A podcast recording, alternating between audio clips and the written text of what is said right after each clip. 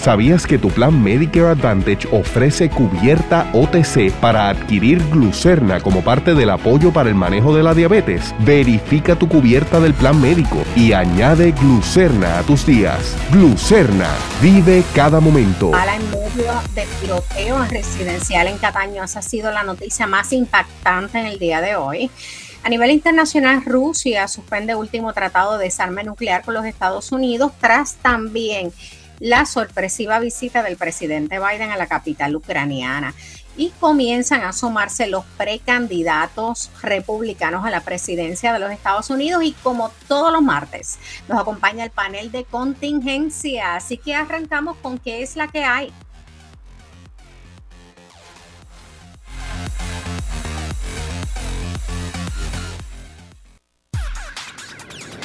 El análisis más potente y completo comienza ahora. Luis Herrero llega prendiendo fuego a los políticos y figuras que se atreven a dañar el país. Radio Isla 1320 presenta ¿Qué es la que hay? con Luis Herrero. Muy buenas tardes, bienvenidos y bienvenidas a ¿Qué es la que hay? con Ivonne Lozada hoy por Radio Isla 1320 hoy martes 21 de febrero del 2023. Estamos en vivo y en directo para todo Puerto Rico por el 1320 AM y su cadena, para el mundo a través de radioisla.tv. Nuestra aplicación para teléfonos Radio Isla Móvil y en facebook.com. Yo soy Ivonne Lozada y hoy estoy reemplazando al compañero Luis Herrero, como lo hice el pasado viernes. Igualmente a mí me pueden seguir en Facebook, Twitter e Instagram como Ivonne Lozada, también en mi página web dialogosocialpr.org. Ahora pueden escuchar este, este programa también, recuerden, en formato podcast. Lo buscan como qué es la que hay en su aplicación de podcast favorita. Primero que todo, ayer surgió información sobre un percance de salud que tuviera el representante Jesús Santa en el día de ayer. Según se informó a la prensa, ya está estable Así que le deseamos pronta recuperación y a coger calle de nuevo. Y eh, en el país no es que sea una novedad la violencia generada por el narcotráfico, pero es evidente que se ha intensificado y se ha salido del territorio usual, impactando de manera fatal más allá de a los propios integrantes de estas organizaciones criminales, la vida cotidiana de ciudadanos ajenas a la actividad criminal. La violencia relacionada al crimen organizado y al narcotráfico ciertamente está escalando en Puerto Rico. Es un escenario que otros países han vivido. La narcoviolencia en América Latina y en los Estados Unidos ha sido un problema recurrente y estructural, pero que nosotros no habíamos experimentado en nuestra cotidianidad, o por lo menos no estamos acostumbrados. Nunca a los niveles actuales. Siempre tenemos esta idea que allá entre ellos se matan, pero usualmente pues no se meten en, las comunidades eh, de personas que no están vinculadas al narcotráfico. Eh, mira, que de hecho muchas veces ni nos enteramos porque de que hay narcoviolencia en el país, la hay gran parte de ella probablemente ni nos enteramos, por lo que incluso en gran parte de, las ocasiones lo que hacemos es desvincularnos eh, mentalmente y emocionalmente del problema. Pero últimamente la narcoviolencia la estamos viviendo en el balcón de la casa. En los últimos años, las masacres por los enfrentamientos entre organizaciones criminales han aumentado, así como los asesinatos a víctimas inocentes, menores y mujeres. Yo, y no, y no hablo de simplemente que hayan estado en un lugar equivocado a la hora equivocada. Ahora puede ser en la casa, en la escuela, en el supermercado. Lo vimos ayer cuando muy lamentablemente fallece uno de tres menores heridos de bala en medio del tiroteo, de un tiroteo residencial en Cataño. Este fin de semana también asesinaron a un hombre frente a un supermercado en Trujillo. Hace dos semanas se dio un tiroteo de película a plena luz del día que paralizó al municipio de Mayagüez incluso teniendo que suspender de emergencia las clases y cerrar escuelas y que culminó con muertos y heridos. También hace dos semanas la, la balacera en la placita de Santurce que dejó una víctima fatal.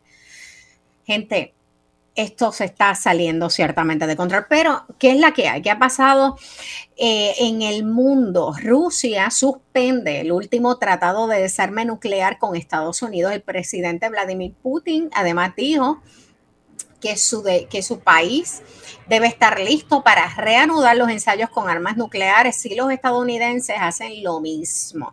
Y esto coincidió con la, la visita del presidente estadounidense Joe Biden a la capital ucraniana. Así que las cosas están elevando, por lo menos la situación se está elevando eh, en, Ucrania con la visita de, Joe Biden a Ucrania, que ha expresado su mayor apoyo nuevamente al presidente de Ucrania, que de hecho hace no mucho estuvo en el Congreso eh, en un mensaje ante todos los congresistas eh, para pedir el apoyo de los Estados Unidos.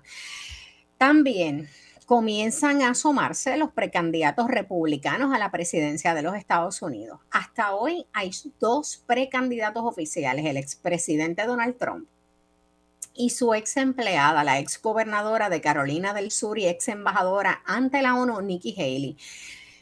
Van a entrar, obviamente, el candidato que más hemos escuchado, el precandidato o adversario de Trump es Ron DeSantis. Por lo menos hasta ahora no ha hecho oficial su aspiración, solo Nikki Haley, que la hizo la pasada semana. contrasta la aparición de Nikki Haley porque Trump no es muy fanático de Ron DeSantis, que se dicen que es su principal contendiente. Eh, y a quien Trump lo ha apodado Ron DeSantimonios, DeSantimonio en español. En cambio, Trump felicitó a Nikki Haley por su aspiración y de hecho hasta la animó a, seguir y a aspirar a, la presidencia de los Estados Unidos, obviamente como contrincante de él. Así que vamos a ver si si como se espera, DeSantis anuncia próximamente su precandidatura, todo indica que va a ser el principal adversario de Trump y quizás uno nunca sabe que Haley, que ahora es aspirante, pues termine siendo pareja de Trump en la campaña. Por su parte, por ahora, las encuestas que dicen que Trump todavía es el candidato preferido de los republicanos con un 46%. Claro, esto es en el escenario en que todavía no se, no ha salido DeSantis o no ha comunicado que va a estar aspirando a la, a la presidencia de los Estados Unidos bajo el Partido Demócrata. Pero por ahora, Trump está adelante con un 46% en la encuesta de Harvard Harris frente a DeSantis, que tiene 23%. Otros candidatos que se menciona, Pence y Haley, que están en tercer y cuarto lugar. Consistentemente, todas las encuestas tienen básicamente el mismo resultado. En la de Quinnipiac está Trump con 42%, DeSantis 36% y vuelve a tercer y cuarto lugar Haley Pence, que un poco se han intercambiado ese tercer y cuarto lugar. Eh, otra encuesta que tenemos aquí. También lo mismo, Trump, Trump 43, DeSantis 41 y Pence 4. Eh, vamos a ver qué es lo que está ocurriendo, porque todavía ciertamente falta tiempo para, déjame recordarle al técnico aquí que tengo una llamada pendiente. Eh, vamos a ver qué pasa con esta, eh, con esta primaria. Ciertamente tenemos muchísimos candidatos en el Partido Republicano, pero no escuchamos mucho de qué es lo que va a estar ocurriendo en el, en el Partido Demócrata. Pero eh, por ahora, como les estaba comentando, y tenemos una, una, invitada que va a estar comentando sobre este tema, se estremece el país. Se estremeció con el fallecimiento de uno de tres menores heridos de bala en medio de tiroteo residencial en Cataño, quien se encontraba junto a otros menores compartiendo en un cumpleaños cuando gatilleros abrieron fuego en la entrada del complejo. Eh, para eh, hablarnos sobre los efectos de la violencia. Eh, déjame decirle al técnico a control que la deje pasar, que no puedo escribir. Para. ver aquí. Para hablarnos sobre los efectos de la violencia sobre la niñez y de la normalización de la violencia déjame ver. Deme un segundito, que parece que tenemos todavía. Ok, estamos. Eh, está, tenemos la doctora Alice Pérez Fernández con nosotros, que no la escucho. Sí, aquí, aquí estoy. Alice, no te veía entrar y yo decía, no he entrado todavía. Eh, Alice Pérez Fernández, coordinadora del Comité Ad Hoc Promoción del Desarrollo Integral de la Niñez de la Asociación de Psicología de Puerto Rico. ¿Eso es correcto, doctora? Sí, correcto. Eh, doctora, ayer eh, el país tuvo que vivir una situación muy lamentable con el fallecimiento de uno de tres menores que fueron heridos de bala en medio de un tiroteo en un residencial en Cataño, donde estaban apenas celebrando un cumpleaños de estos niños. Eh, esto no tan solo, obviamente, sí nos ha traumado a nosotros, que no estuvimos allí, ciertamente las cicatrices, las heridas, el trauma que deja en los que estuvieron presentes y en los niños es terrible. Eh, nos gustaría un poco que nos hablara no tan solo de esto, sino cómo comenzamos a normalizar eh, la violencia en el país que ha estado en escalada eh, precisamente por el el descontrol que hay, la violencia generada por el narcotráfico en el país. Bueno, la violencia en Puerto Rico es un mal social que afecta a todas las personas y eso incluye, lamentablemente, incluye a nuestra niñez. Eh, es un problema estructural, así que va a tener diferentes vertientes y variables que lo, ¿verdad? La promueven y lo y lo provocan y se ha estado trabajando durante décadas para ver cómo se erradican, ¿verdad? Y, y cómo se canalizan de manera más saludable eh, estas situaciones, pero ciertamente hemos estado en un país que poco a poco ha ido normalizando la violencia. En parte yo pienso de que el luchar en contra de ella y no ver resultados por parte del Estado, ¿verdad? Eh, unos resultados que en efecto pudieran ser funcionales, pues hacen que la gente desista, ¿verdad? Lo toman como que no va a pasar nada y por otro lado, en el caso de la niñez particularmente, pues tenemos que volver a conectar con nuestros niños y jóvenes. Nosotros tenemos una sociedad desconectada de la niñez, por eso violentamos tanto sus derechos a diario, ¿verdad? Fíjate que cuando tú hablas de estos niños, hablas de que estaban jugando y en un cumpleaños. Uno de los derechos de la niñez es poder jugar, poder tener recreación. Eso es parte de, de los derechos pero nosotros en, en todos los escenarios le violentamos los derechos, el jugar, el recrearse, el educarse, el tener salud, el tener acceso a muchas cosas y eso promueve, ¿verdad? Desigualdad, invisibilidad y por ende violencia, que es parte de lo que estamos viendo. Y, de esa manera forman parte, ¿verdad? De, de todo esto que en sociedad estamos estamos viviendo.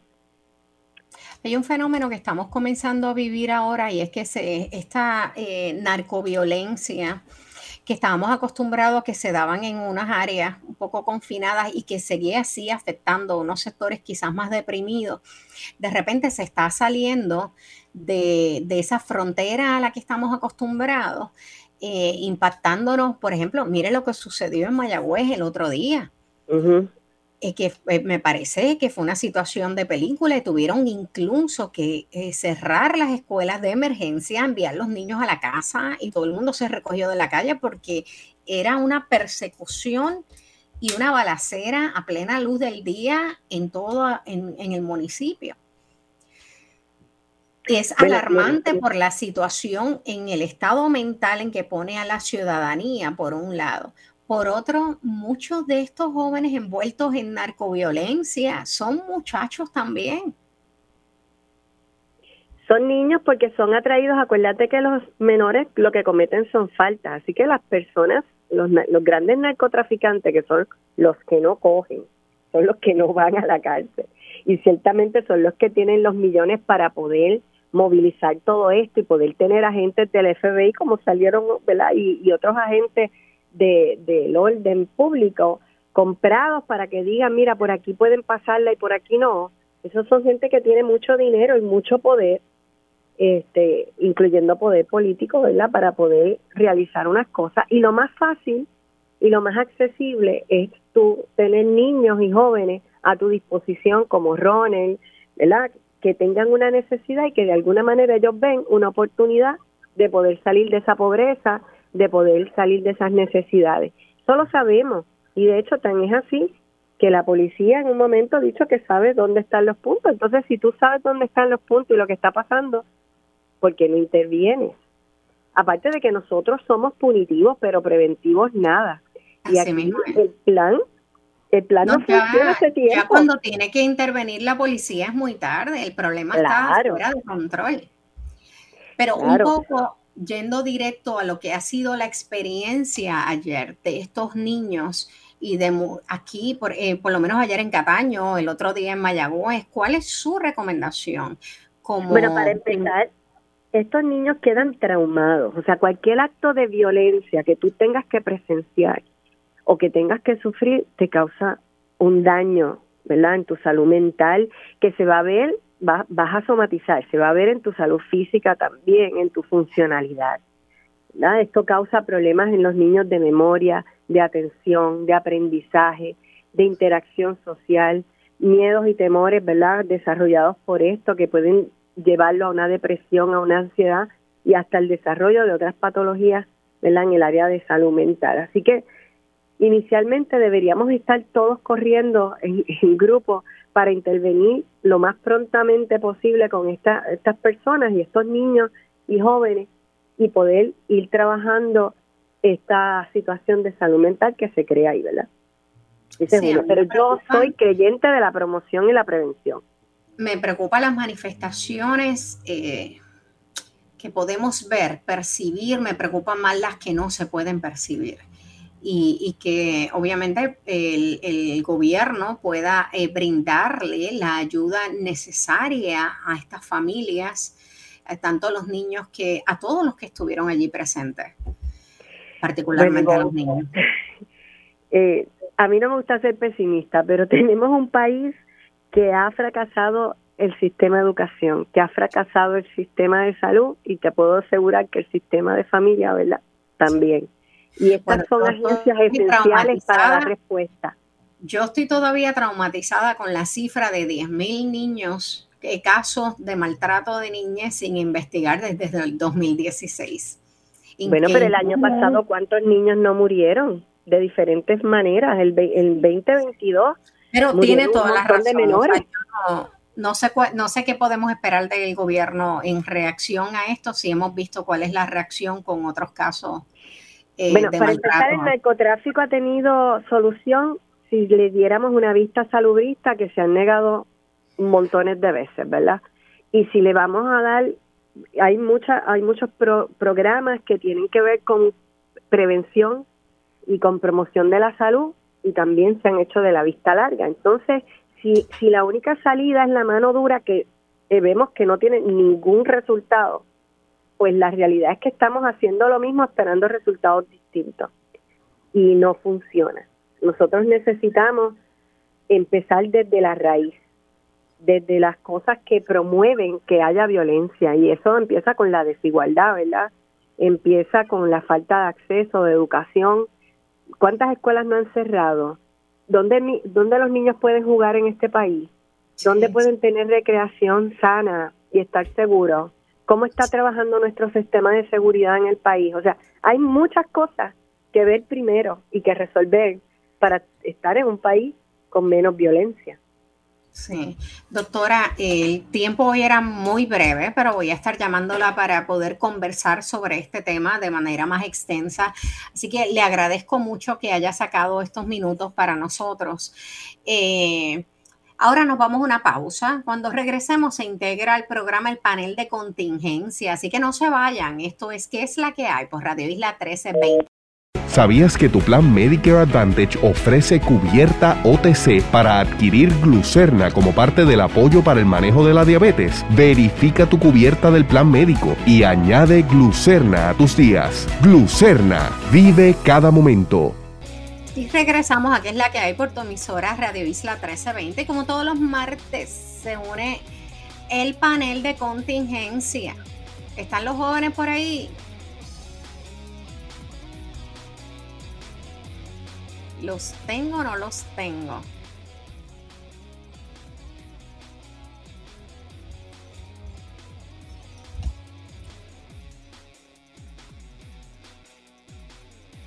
Vamos a ver. Tenemos un segundito en lo que entran los muchachos.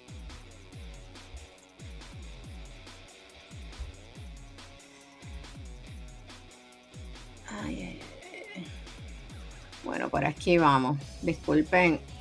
Hoy, hoy hemos tenido como que varios accidentes técnicos, pero debe ser la semana. La verdad que ha estado este país, ha estado intenso. Ay, miren, déjenme, les acabo de enviar, reenviar. A ver si. De reenviar. Pero bueno, vamos a hablar. En lo que llegan los muchachos por ahí. Estuvimos hablando hace un rato de la situación de Ucrania, eh, donde el presidente de Rusia habló de suspender el último tratado de desarme nuclear con los Estados Unidos. Este, este tratado es el New START, es el último acuerdo de armas nucleares que quedaba entre Rusia y los Estados Unidos y se prorrogó por cinco años en el 2021 firmado originalmente en el 2010. El tratado lo que hace es que limita parte a cada parte, a los Estados Unidos y a Rusia, a 1.550 cabezas nucleares de largo alcance. El mensaje de que él iba a suspender, a suspender es la palabra, suspender el tratado de, de desarme nuclear se da en el contexto del aniversario de la invasión de Rusia Putin afirmó que Rusia debe estar preparada para probar armas nucleares si es que Estados Unidos lo hace primero. Washington ha afirmado recientemente que Rusia ha violado el tratado al negarse a permitir las inspecciones. Durante su discurso de casi dos horas de duración, retransmitido en directo, Putin repitió una y otra vez que la culpa de la guerra en Ucrania era de Occidente, obviamente de los Estados Unidos. Eh, y dijo, quiero repetirlo, son ellos los culpables de la guerra, hablando de los Estados Unidos y los, los, países del occidente, y nosotros estamos usando la fuerza para detenerla. O sea, Putin dice que la fuerza, que todo lo que ellos están haciendo en Ucrania es para detener la guerra. Wow.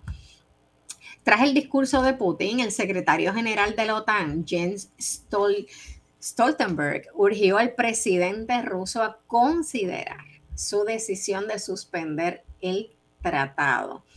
Asimismo, el secretario de Estado Anthony Blinken calificó la decisión de Rusia de muy desafortunada e irresponsable. Eh, tenemos por aquí a los chicos ya del panel de contingencia. Yo pensé que me habían dejado sola. Estamos aquí, estamos aquí. Saludos a todos y todas los que nos están escuchando. Miren, yo dije, no puede ser que ellos me estén dejando solita en el día de hoy. Miren que, que hemos tenido hoy como que un par de tropiezos técnicos por ahí. Sí, sí, no, pero aquí estamos, Ivonne, a pesar de la CIA y a pesar de las mentiras de quienes dirigen la OTAN, este, pues estamos aquí presentes. Ay, Virgen, pero me echan la culpa a mí. Yo informo lo que por ahí. Mira, pero bueno, este, estábamos comentando, me estaban texteando que sigue la controversia, bueno, se agudiza la controversia por el proyecto del Normandy y el antiguo estadio Sixto Escobar, esto luego de que el, alcalde de San Juan eh, confirmara el arrendamiento por 30 años de los terrenos del Parque Sixto Escobar. ¿Qué ustedes tienen que decir de esto? Bueno, pues mira, lo que yo tengo que decir es que yo me reuní con las compañeras de Escambrón Unido, un grupo de compañeras y compañeros que están allí este, velando el, supuesto desarrollo de esa área, protestando lo que se va a hacer con recursos que son del pueblo. Me explico. Eh, no sé si se ha mencionado por ahí en las noticias o en los medios que el alcalde va a arrendar esos terrenos que son, bueno, están en una localización importantísima, la entrada del viejo San Juan, en menos de 500 mil dólares al año. Entonces, uno hace el cálculo de todo lo que supuestamente, porque es que lo que están planificando ahí son villas, castillas y maravillas, que eso ni desde un punto de vista arquitectónico ni, ni, ni, ni de la ingeniería es posible, pienso yo. Y que no está muy este, claro eh, específicamente en qué consiste ese proyecto. De, no, claro, pero mira, del es que no de la remodelación del Normandy. Bueno, pero es la misma, el mismo problema que hay con la mayoría de los proyectos del gobierno conflictivo, un problema de falta de transparencia a propósito, porque la realidad es que prefieren lo, que pasó con la privatización de la generación. Pues mejor no decir nada y mira, hicieron lo que les Pero mire, eh, eh, eh, yo me alegro que la gente de Cambrón Unido haya estado ahí porque ellos presenciaron cómo estaban haciendo unas excavaciones, unas pruebas en el área donde supuestamente se va a hacer un estacionamiento soterrado, ¿verdad? Que es debajo de la pista del Sixto Escobar. Oiga, debajo de la pista del Sixto Escobar lo que hay es agua y arena. Efectivamente estaban taladrando y no había rebasado ni los cuatro pies y comenzó a salir agua. Entonces, que ellos me expliquen, porque esto entonces va a ser una obra de ingeniería nunca antes vista. Sería increíble. Sumándole a eso, que hay una área del escambrón que le... Eh, perdóname, Wario, sigue. Es que no lo escucho bien.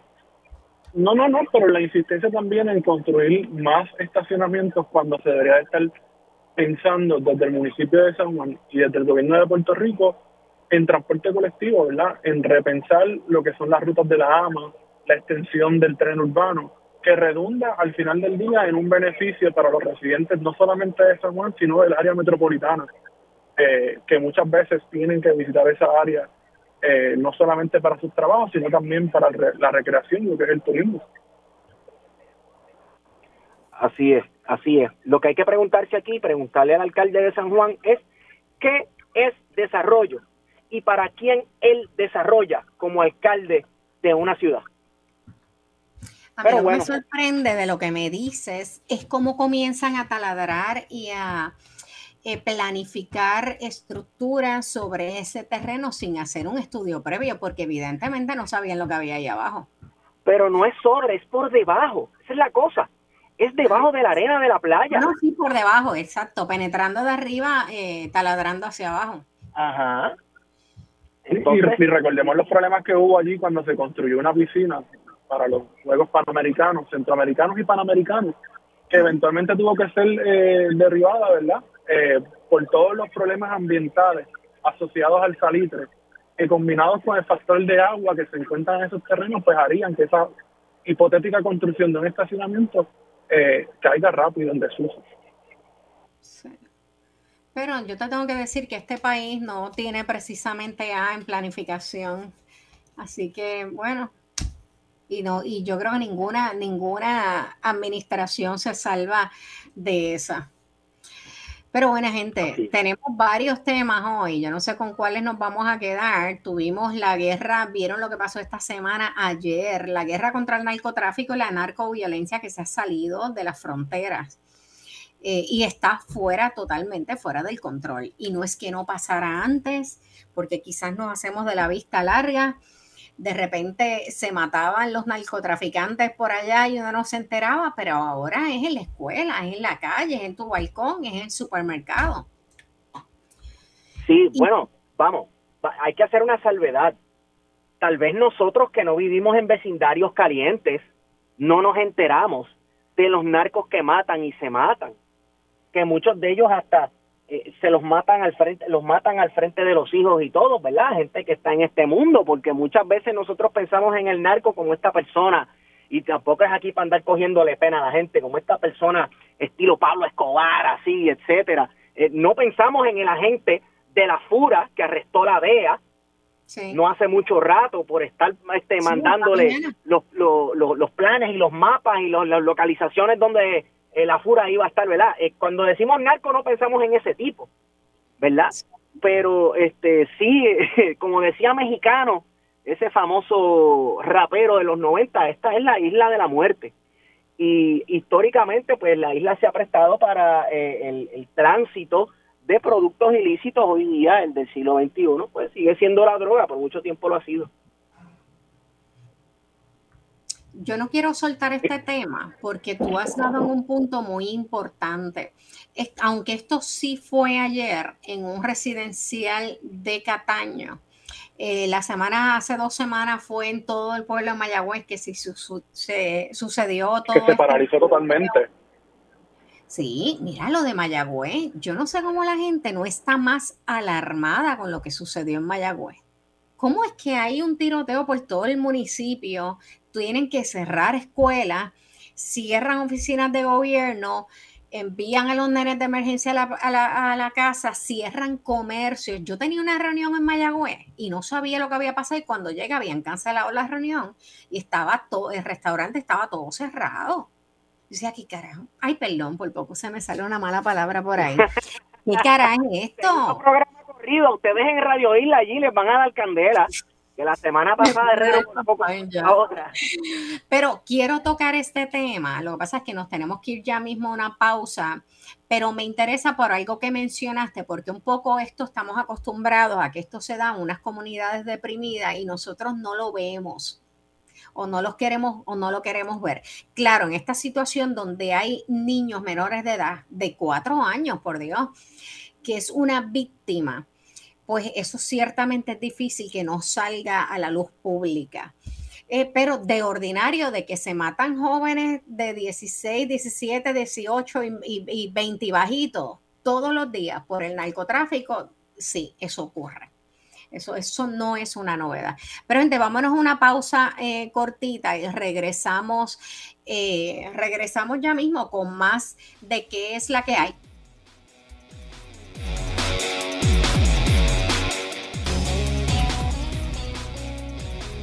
Bueno, y regresamos a que es la que hay por Radio Isla 1320. Yo soy Borlosada, que estoy sustituyendo hoy a Luis Herrero y me acompaña el panel de contingencia, Guario y Esteban. Gente, yo he estado, de verdad que hoy hemos estado tropezándonos desde que, desde antes de entrar. Ay, bien, eso me saca de concentración. Estábamos hablando eh, sobre el asunto de la narcoviolencia en Puerto Rico y las limitaciones que tiene nuestro sistema de seguridad porque responde a las políticas eh, de seguridad pública de los Estados Unidos. Y si ellos todavía están en la onda de la guerra contra las drogas, pues esto está bien chavado, porque entonces los fondos que llegan aquí es para establecer una política similar. Y cuando ocurren cosas como esta, Mira, ya está el, pero como yo le hablaba ahorita con la doctora, con la psicóloga eh, Alice Pérez, que ya cuando la policía interviene, porque la cosa está fuera del control y la policía tampoco tiene las, los instrumentos, las herramientas para poder eh, atender el problema y mucho menos de raíz, porque a ellos no les corresponde atender el, tema de raíz. Pero está el asunto, que eso me acuerda eh, nuevamente cómo se manejó este asunto en Uruguay, cuando se planteaba la despenalización de la, de la marihuana, ¿no? Hace ya como, hace como unos 10 años, Uruguay aprobó eh, legislación para regular el mercado de la marihuana, la, la producción, la, la, comercialización y la, la, posesión y el uso recreativo y medicinal de la, de la marihuana. Y se convierte así en el primer país del mundo en legalizarla plenamente. A ellos le ha ido bastante bien, lo que pasa es que no necesariamente esto funciona con todas las drogas y con todos los países. Esa fue la situación de Uruguay con la marihuana.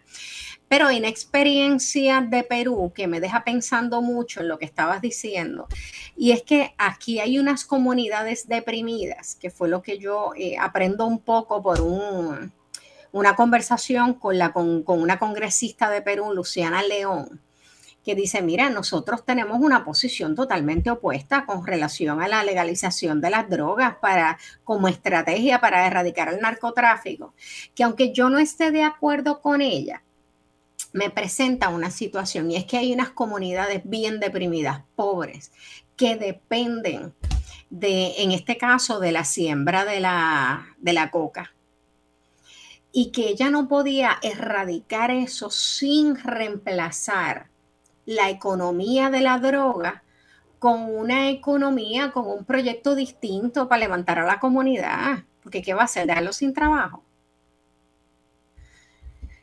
¿Ustedes están ahí? Sí, estamos me, me abandonaron nuevamente? No, no, no, no, jamás. Mira, eso me acuerda a lo que estaba tratando de hacer eh, el, ejército de los Estados Unidos cuando invadió y ocupó Afganistán eh, con eh, los sembradíos de opio. ¿verdad? Que se utiliza para, para confeccionar la heroína. Y eh, la mala pata, ¿verdad? Yo no sé si son coincidencias de la vida que cuando luego de la invasión de los Estados Unidos, la producción y venta de opio en Afganistán, yo creo que se duplicó, pero eso es otro tema para otro día. Sin embargo, lo que presentaba los Estados Unidos era que había que sustituir estos cultivos de opio porque no eran los talibanes así, este, eh, a fuerza de metralletas sembrando opio, eh, campesinos. Y la realidad es que en esa región, la, en esa región del mundo, el opio, al igual que en los Andes, la coca, es, un, es una cosecha ancestral. O sea que la realidad es que si ellos hacen lo que se ha estado haciendo en esas regiones por siglos. Ahora, claro, la circunstancia histórica cambia y el uso de dicho fruto, sustancia o planta, pues cambia también, ¿verdad? Eh, yo creo que más que una sustitución de, de, este, de la cosecha, pues también se tiene que trabajar, y lo mismo aquí en Puerto Rico como en Afganistán y, en el Perú, eh, se tiene que bregar con las condiciones materiales de la gente, para comenzar. Eh, transformar las condiciones materiales en yo. Wario. No, no, que por ahí que, ya que mencionas el asunto de las condiciones materiales de las personas que, que están en esas comunidades, ¿verdad? Que en caso de Puerto Rico son muchísimas las comunidades que están en entornos donde el narcotráfico es una realidad también tenemos que discutir el asunto de que desde la década de los 90 se ha ido desarticulando eh, programas de educación, programas de recreación y deporte en comunidades de alto riesgo, que ciertamente eso, eso ha significado que muchas de estas comunidades, ¿verdad?, estén ganándose hacia el narcotráfico, porque no hay una alternativa real, por ejemplo, de obtener una educación de calidad, de obtener un oficio, eh, de tener un programa preventivo, ¿verdad?, de recreación. Los parques están abandonados, canchas abandonadas, bibliotecas cerradas. Eh, y mientras eso sucede y se desmantela a través de las políticas neoliberales, la calle sigue reclutando y sigue ganando, ¿verdad?, adeptos en jóvenes, ¿verdad?, que muchas veces pues quieren eh, obtener de alguna manera dinero fácil y no decir sencillo, ¿verdad?, pero para mucha gente lo es y esa es una alternativa, ¿verdad? Porque las realidades materiales de la gente en Puerto Rico y las posibilidades de insertarse a un mercado laboral que cada vez es más pobre, pues obligan, ¿verdad?, que mucha gente vea en el narcotráfico una alternativa. Y eso es algo que desde el Estado, ¿verdad?, tiene que articularse una política pública eh, que reactive, por ejemplo, lo que son las escuelas vocacionales, que se han ido reduciendo, se han cerrado estos programas ocupacionales y técnicos, eh, y que le dé herramientas eh, a todos esos jóvenes, ¿verdad? Que, que muchas veces han sido desertores escolares y entonces uno puede trazar ese ciclo no solamente de violencia, sino de, de, cómo el Estado les ha fallado, porque yo creo que esa es también una de las claves aquí, eh, comprender que el gobierno le ha fallado a muchísima gente eh, en esas comunidades. Yo creo que los han echado a pérdida. Por los niños no están haciendo mucho, por los jóvenes ya los están echando a pérdida y todo el presupuesto lo están metiendo de manera deficiente en el aparato de seguridad y ya ahí no hay manera de atender el problema.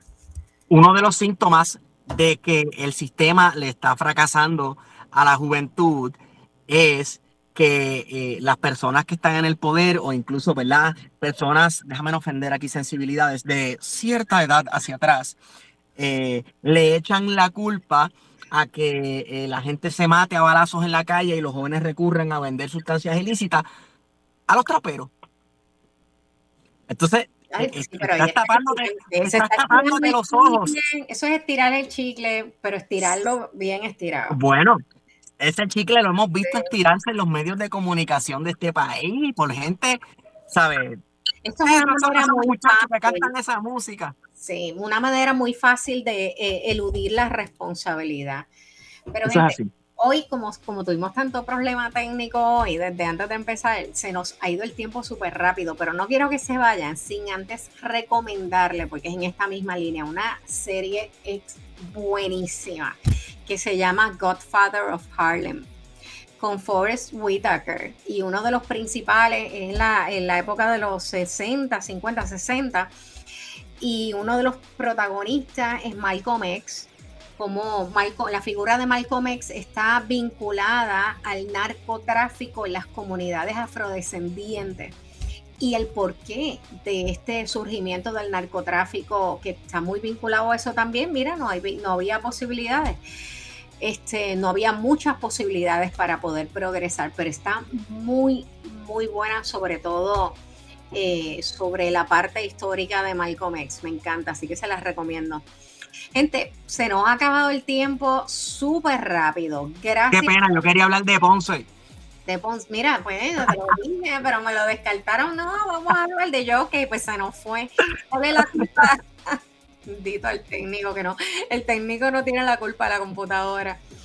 Pero bueno, gente, se nos ha acabado el tiempo. Gracias por acompañarme en esta tarde, a ustedes dos y a la audiencia. Gracias por el programa. Gracias por sintonizar y por permitirme estar con ustedes hoy en, sustitución de Luis Herrero. Recuerden sintonizar mañana, que es la que hay nuevamente por Radio Isla 1320 y con Luis Herrero. Así que tengan un excelente martes.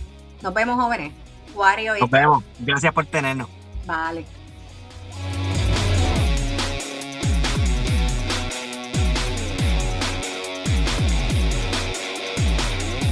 El manejo de diabetes comienza con una buena nutrición. Glucerna está diseñado con Carb Steady, una mezcla única de carbohidratos de digestión lenta para ayudar a minimizar el azúcar en la sangre, ideal para sustituir una merienda o comida no saludable.